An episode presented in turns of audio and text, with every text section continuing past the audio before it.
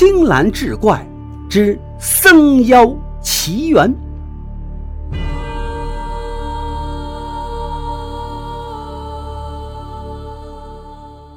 话说，在江南的青山翠谷之间，有一座白云寺，寺中有一个少年僧人，名叫净空，极富悲悯之心。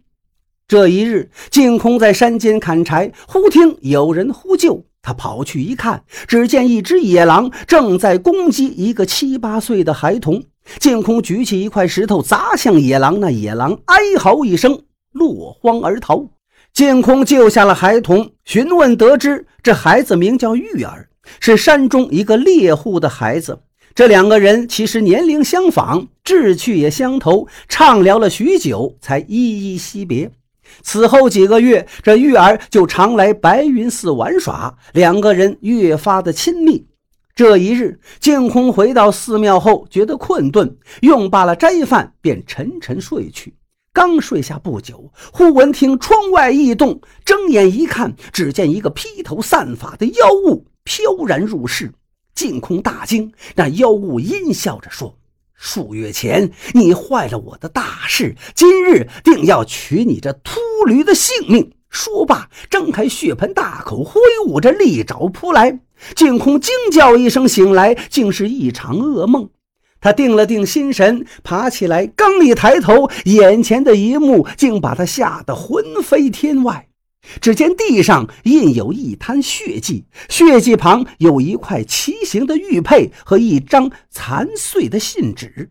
那纸上写有几行小字：“此地有妖灵作祟，祸害良民无数。你可速去玄云谷，拜请圣宇郎君前来助阵。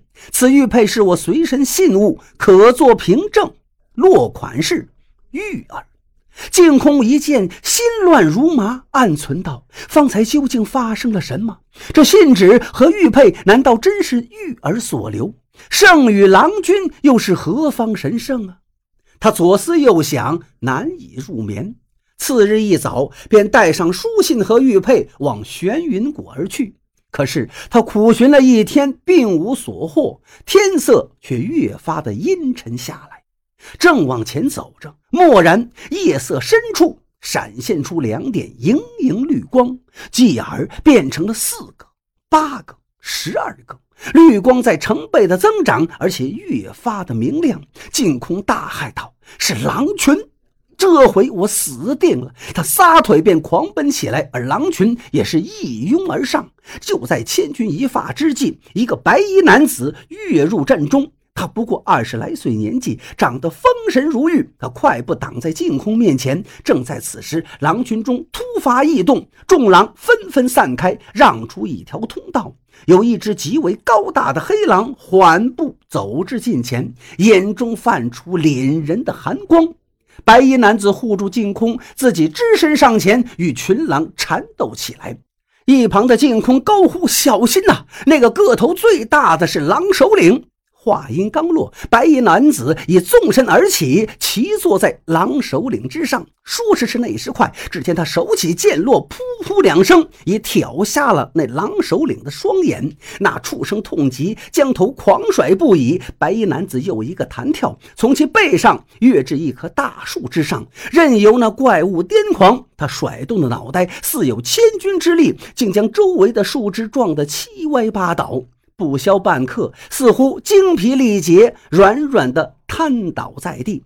白衣男子见时机已到，嗖的一声纵身下树，挥舞长剑猛刺其要害之处。那怪物挣扎了几下，便不再动弹。净空眼见他屠狼的经过干净利落，心中惊叹不已，暗念阿弥陀佛。此刻狼群已是一片大乱，四下溃逃。白衣男子杀退狼群后，来至净空面前，正色道：“小和尚，你好大胆，为何深夜至此？”净空也不隐瞒，把过往的经历述说一番。白衣男子听罢，皱起眉头。他从净空手中取过信件和玉佩，细细端详起来。看罢多时，他叹气道：“这小妖果然有情有义呀。”净空闻言，十分的惊诧。白衣男子告诉他，自己便是圣羽郎君，是修炼千年的散仙；玉儿则是此地的精灵。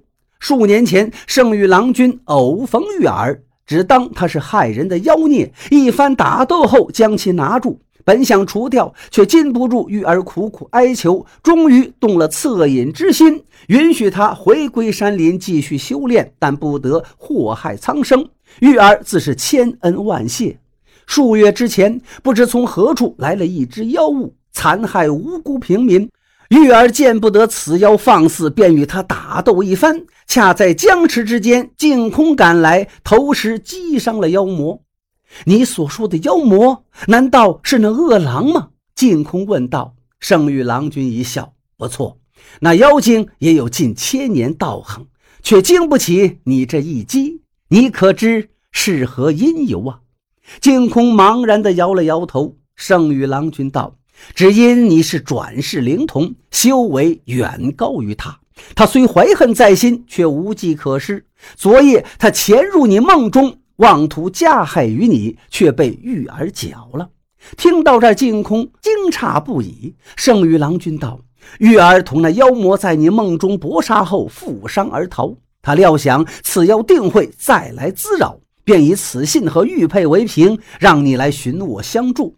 也是天意使然，我俩竟在此地相遇。方才我击杀的那巨狼，正是那妖魔。如今他也无法害人了。”净空长长的吁了口气，问道：“那么玉儿现在何处？她的伤情？”圣女郎君屈指一算，笑道：“玉儿的伤已无大碍，他日有缘，定能再度相聚。你大道未成，还需潜心修炼，切勿贪恋红尘。小仙这就告辞了。”说罢，身形急纵，转瞬隐没不见。净空回到寺中，心无旁骛，继续参禅苦修。几日后，他又得一梦，看到玉儿来至寺院，拉着他的手往外跑。净空不解地问道：“玉儿，你这是要带我去何处？”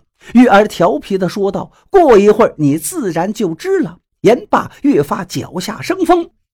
净空只觉得这七八岁的娃娃竟有魔力一样，随着他的牵引，脚步也是越来越轻盈，双脚如腾云驾雾一般。只听得耳边呼呼的风声划过，两个人跑了一炷香的时辰，已双双行至江边。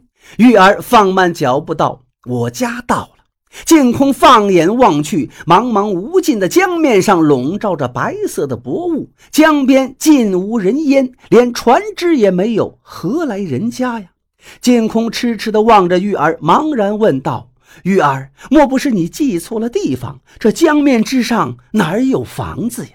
玉儿咧嘴笑道：“莫要心急，我家爷爷这就要来接我了，你看那不是吗？”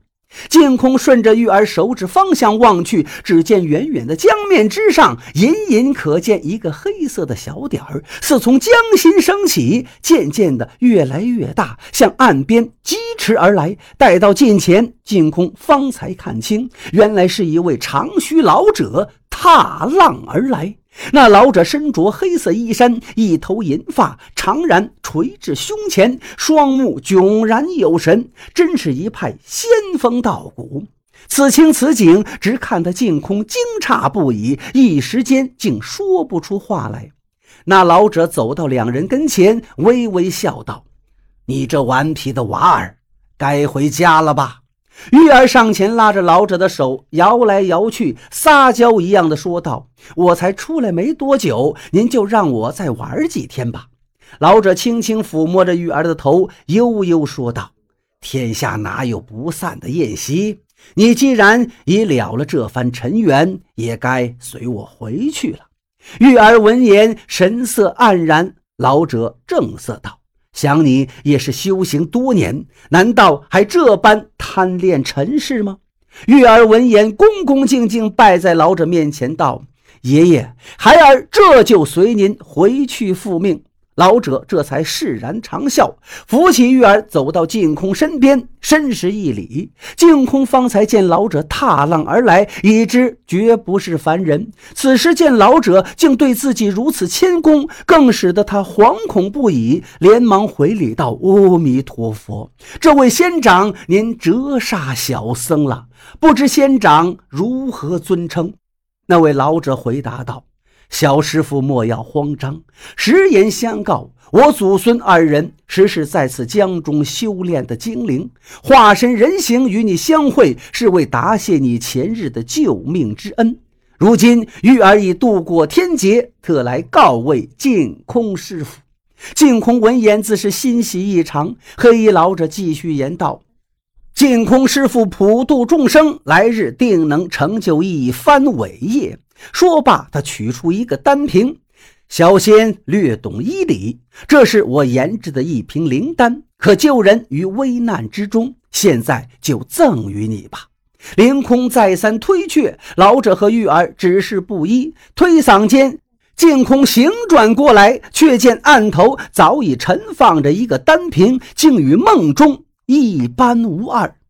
此后，玉儿再也没有回来过。净空苦心禅悟，数十年后终成得道高僧。那个丹瓶中共盛有药丸八十一颗，他分别施授给那些病危之人。百姓感念其恩，纷纷前来拜谒，白云寺也越发盛名远播。